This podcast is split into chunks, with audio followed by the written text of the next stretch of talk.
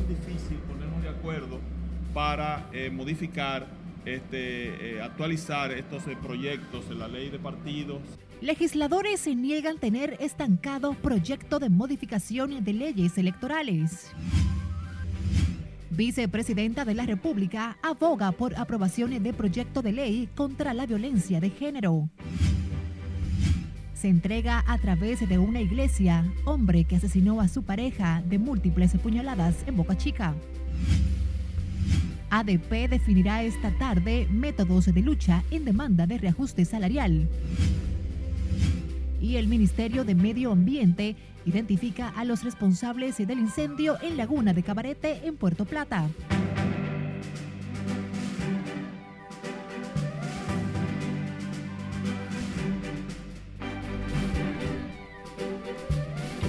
Buenas tardes, feliz jueves 21 de abril y gracias por acompañarnos. Iniciamos la primera emisión de Noticias RNN. Graciela Acevedo les acompaña. Legisladores oficialistas y de oposición rechazaron hoy tener estancado el proyecto de modificación de los códigos electorales y advierten que muchas de las sugerencias de la Junta no, no cayeron bien entre los partidos mayoritarios. Nelson Mateo nos completa. Por lo que nosotros entendemos que no será tan difícil ponernos de acuerdo porque son sentencias del Tribunal Constitucional. En el Congreso Nacional respondieron al presidente de la Junta, quien dijo que por diferencias a veces ridículas no se han conocido las leyes electorales. El Senado inició este jueves los debates sobre la propuesta de reforma a las normativas electorales, pero antes advirtieron que hay sugerencias que tendrán que ser modificadas. Entendemos que debe ser un trabajo constante, un trabajo arduo, porque tal y como usted expresa, la sociedad, no solo la Junta, la sociedad en sentido todos los partidos esperan este proyecto y más que ya hay partidos políticos que prácticamente se están abocando a procesos internos. Por lo tanto, yo creo que no será tan difícil ponernos de acuerdo para eh, modificar, este, eh, actualizar estos eh, proyectos en la ley de partidos y la ley de régimen electoral. Johnny, Precisamente en estos momentos nosotros vamos a iniciar los estudios de, de esas dos iniciativas el PLD adelanta que no está de acuerdo con eliminar el voto preferencial ni con despojar a la Junta de la responsabilidad de arbitrar las contiendas internas de los partidos, una posición que hace suya el partido oficial. Hay propuestas que de per se, de per se nosotros no las aceptamos, o sea, la vemos, no la vemos con simpatía. Nosotros pretendemos que la Junta Central Electoral siga manteniendo la organización y la supervisión del montaje de las actividades de las elecciones. La garantía de nosotros es que la Junta Central Electoral asuma su rol y supervise cada proceso.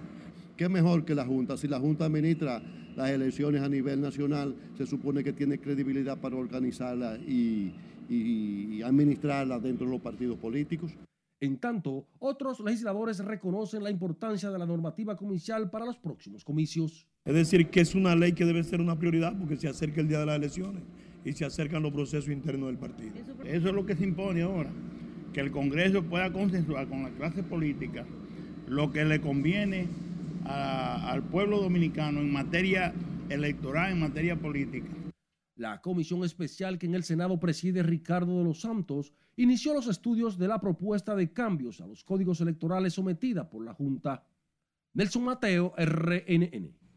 En otra información, la vicepresidenta de la República, Raquel Peña, abogó hoy porque desde el Congreso Nacional se aprueba el proyecto de ley integral de violencia de género que vendría a fortalecer el marco legal para poner fin a los crímenes y agresiones contra las mujeres y niñas. Conectamos con nuestra compañera Lauri Lamar, que nos tiene detalles desde el Palacio Nacional. Adelante, Lauri.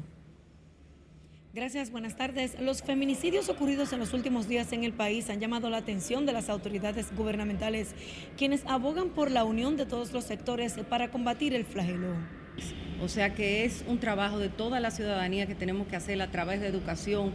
Es por esto que la vicepresidenta Raquel Peña entiende como propicio el momento para que los legisladores trabajen en la aprobación de la ley integral de violencia de género. Muy buena oportunidad para dar un impulso que sea definitivo eh, en ese sentido y que nosotros entonces como país podamos lograr tener un avance eh, que ya nos diferencie y nos saque de esa problemática.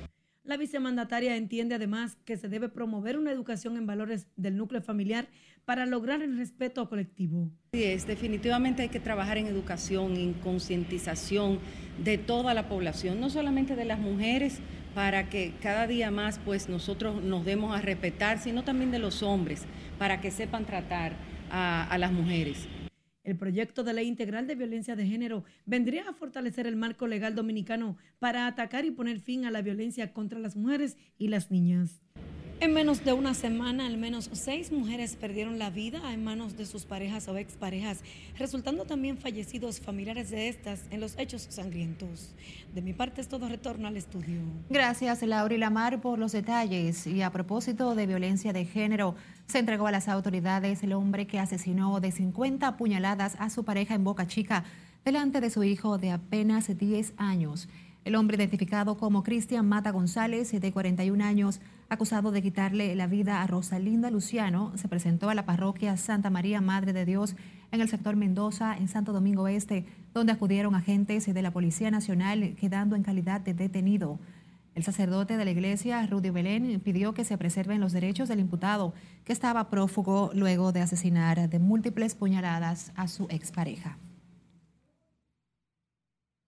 Cambiamos el curso de las noticias. La Asociación Dominicana de Profesores definirá esta tarde los nuevos métodos de lucha que implementarán para que las autoridades del Ministerio de Educación cumplan con el acuerdo en el que se consignó un aumento salarial y otras reivindicaciones para los docentes.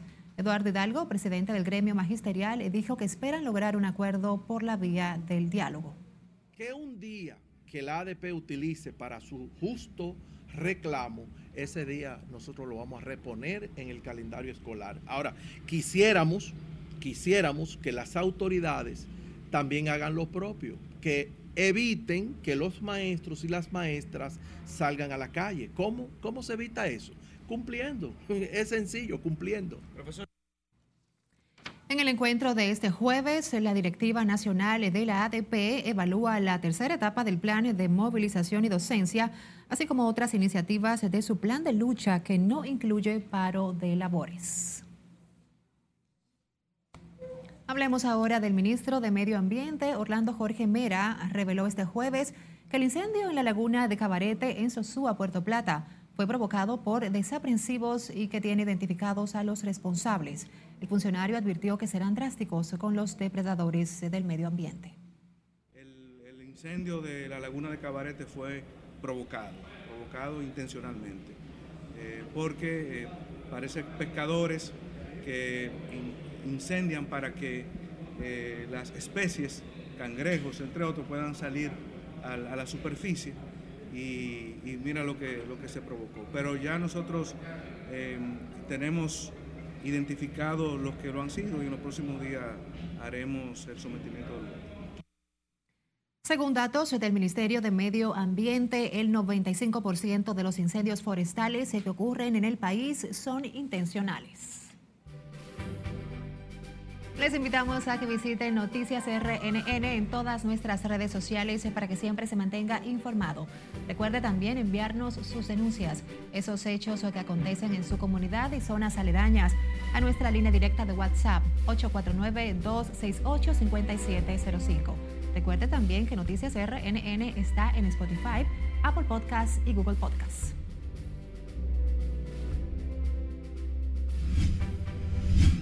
Vamos a una pausa. Al volver, médicos piden sancionar clínicas que exijan pago previo a atender pacientes. Y les contamos lo que dicen estos economistas de los subsidios del gobierno frente a la crisis. Más al volver. Siga con RNN Primera Emisión.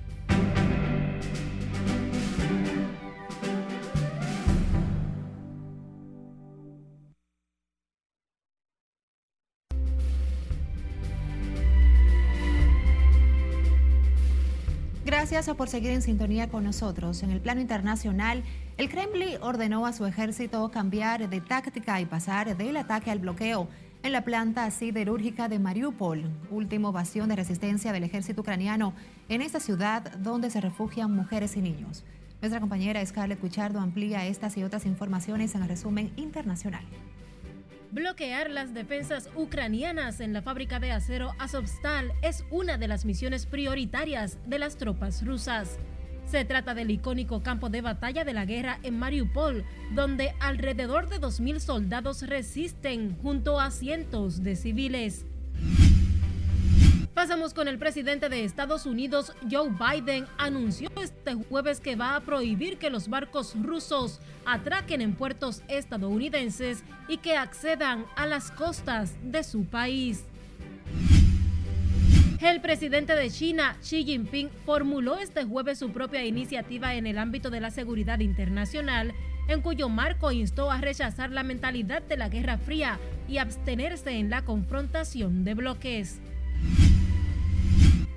La extradición del expresidente de Honduras, Juan Carlos Hernández, a Estados Unidos, a quien lo acusa de tres cargos asociados al narcotráfico y uso de armas, se ha demorado varias horas por una reprogramación de la llegada del avión en que será trasladado, informó este jueves el Ministerio Hondureño de Seguridad.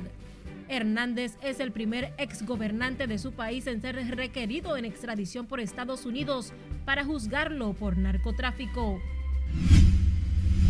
Y un telescopio instalado en Hawái captó una extraña figura en el cielo el pasado 17 de abril.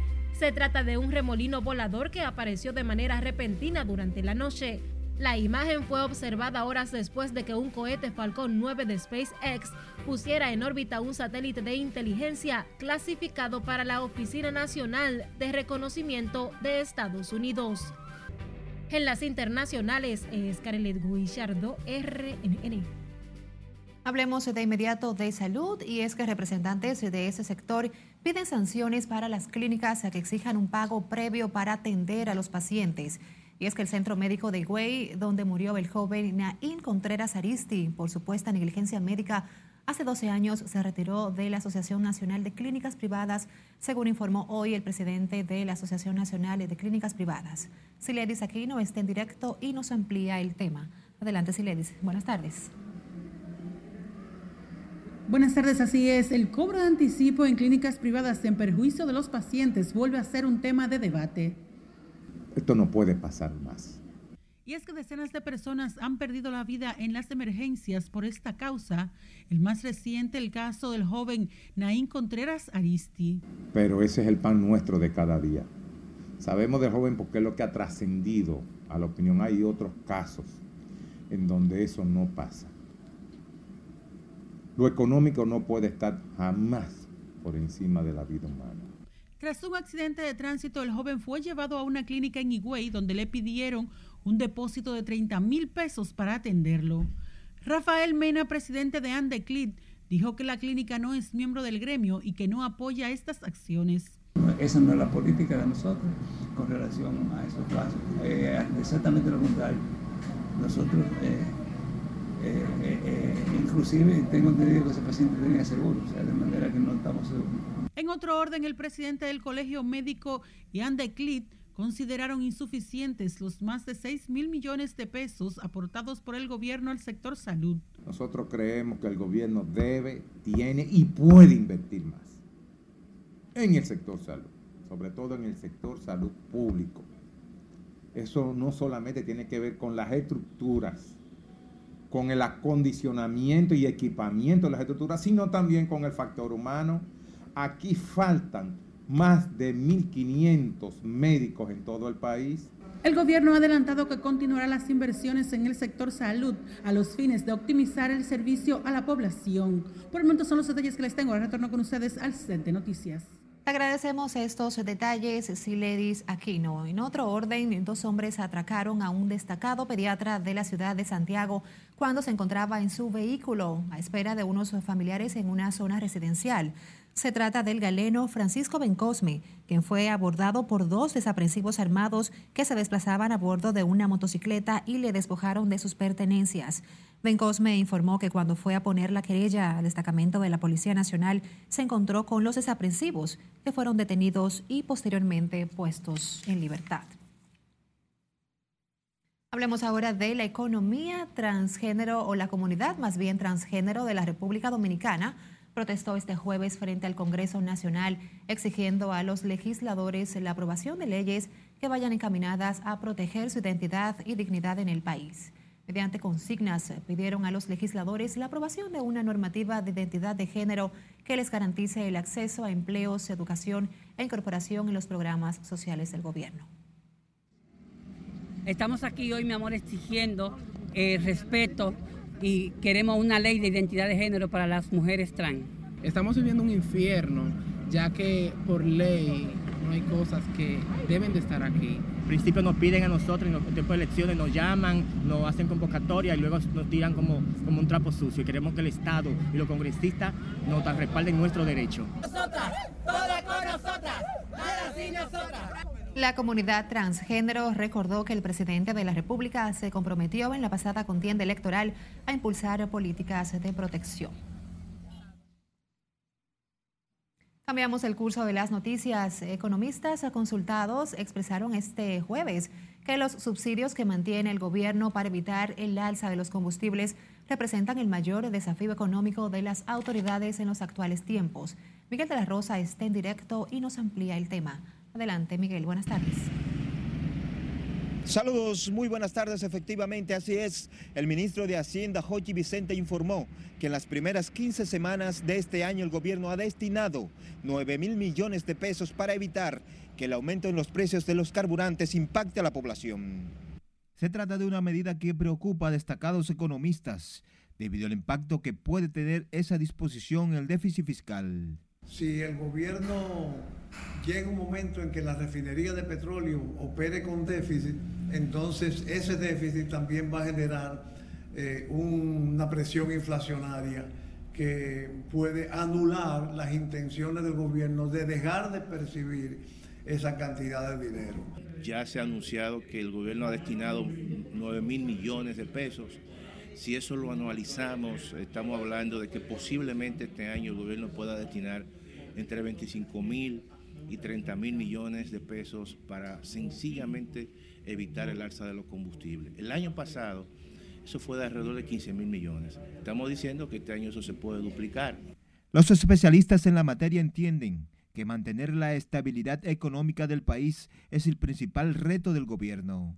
Nosotros creemos que la inflación es un, es un elemento que hay que controlar a todo costo y el gobierno tendrá obviamente y necesariamente que pagar, aunque no lo quiera, el costo de la misma.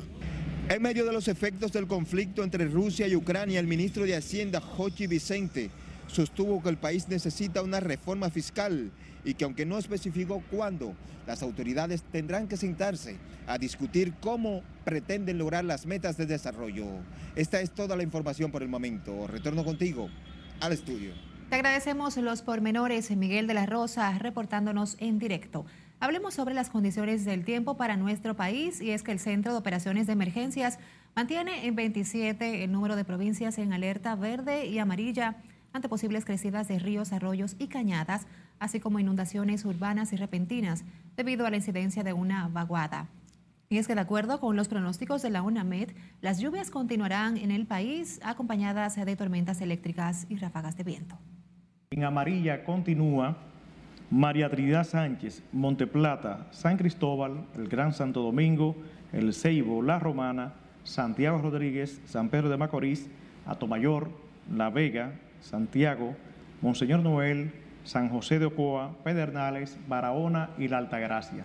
En verde continúa Sánchez Ramírez, Peravia, Asua, Puerto Plata, Elías Piña, Dajabón, Samaná, Espaillat, Hermanas Mirabal, Valverde y Duarte.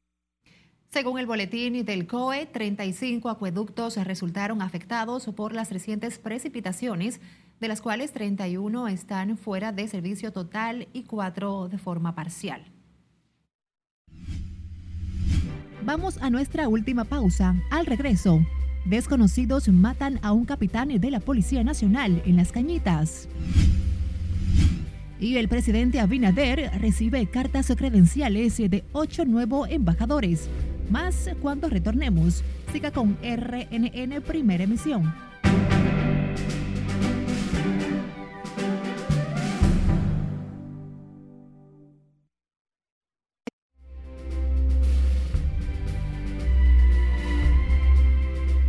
Iniciamos este bloque informativo en San Juan, donde productores agrícolas de diversas comunidades de esa provincia denunciaron hoy que son víctimas de una fuerte ola de robos, por lo que exigieron acciones efectivas de parte de las autoridades policiales. Julio César Mateo tiene el reporte.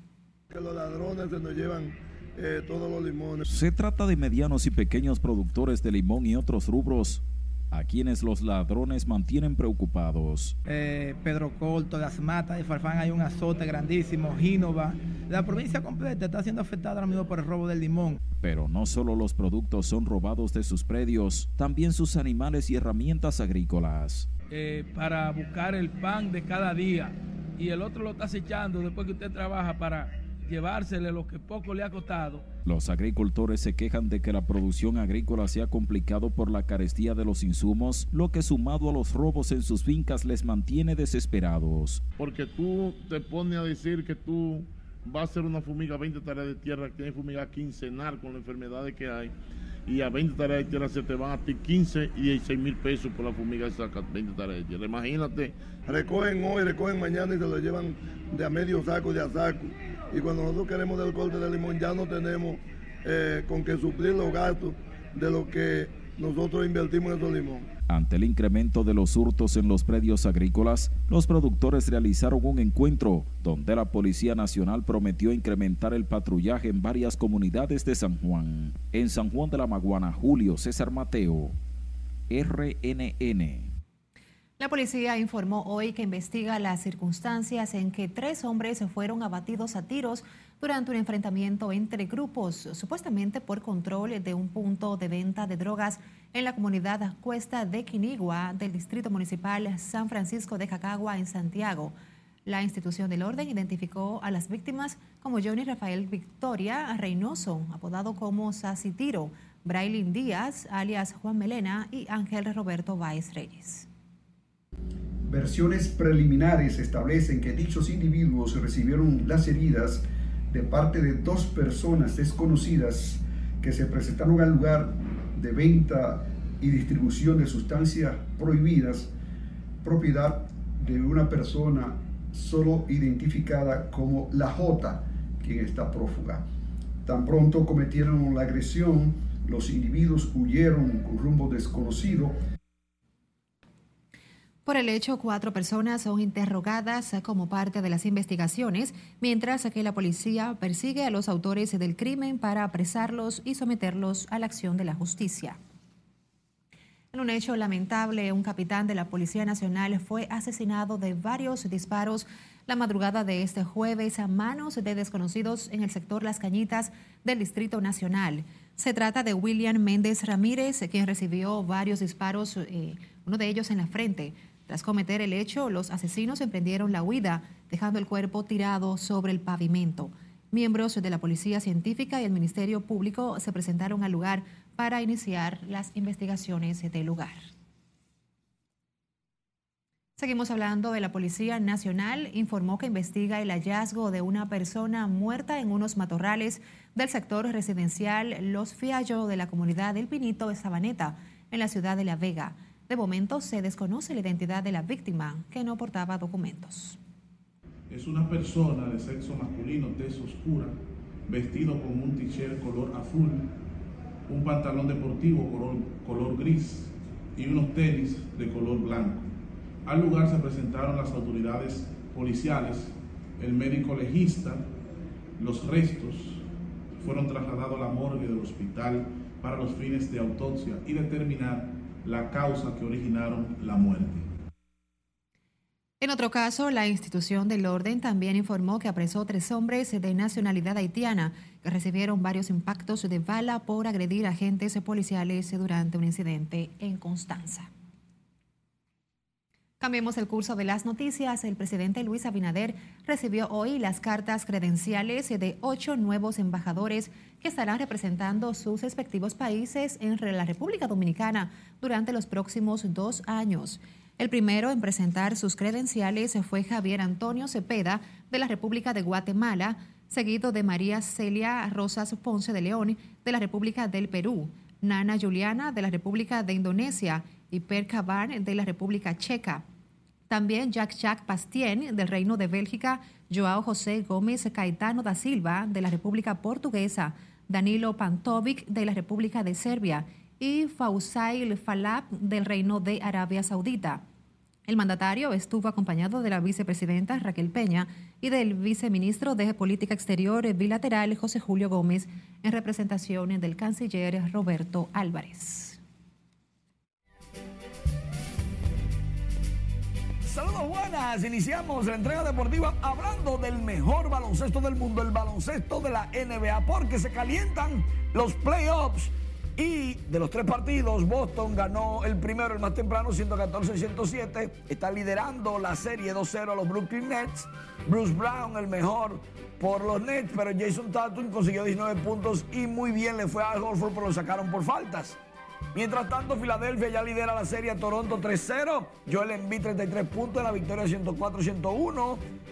Un tiro bárbaro cuando sonaba la chicharra en tiempo extra y la serie entre Milwaukee y los Chicago Bulls está empate 1 a 1 luego de que Chicago ganara 114-110 este miércoles. De Rosan con 41.7 rebotes fue el mejor por los ganadores. Ante tu compo no pudo sin Middleton que salió lesionado. José Ramírez la mandó al morro de Montecritis en el béisbol de las grandes ligas. Este palo de Ramírez fue con bases llenas. El segundo de la temporada con bases llenas, cada uno de cada lado del plato. Lleva cuatro, 20 remolcadas. Está acabando José Ramírez. Otro que le fue muy bien en el Fenway Park como visitante. Raimel Tapia, recién llegado a los azulejos de Toronto, conectó su cuadrangular.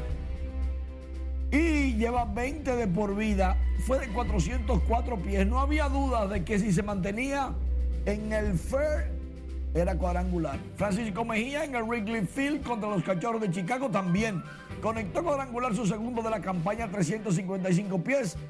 Mejía, receptor de los Rays, siempre aportando a la causa y aprovechando las situaciones. Estas y otras informaciones en nuestra página web y redes sociales. Felicitaciones a la Liga Nacional de Baloncesto por su draft y a los equipos. Excelente escogencia preparándose con miras a ser campeones de esta temporada 2022. Por el momento es todo. Sigo contigo. Gracias, Manuelio, por este recorrido deportivo. Nosotros nos despedimos por esta tarde, agradeciéndoles, como siempre, el que nos hayan acompañado durante esta primera emisión informativa de Noticias RNN. Graciela Acevedo les desea una feliz tarde.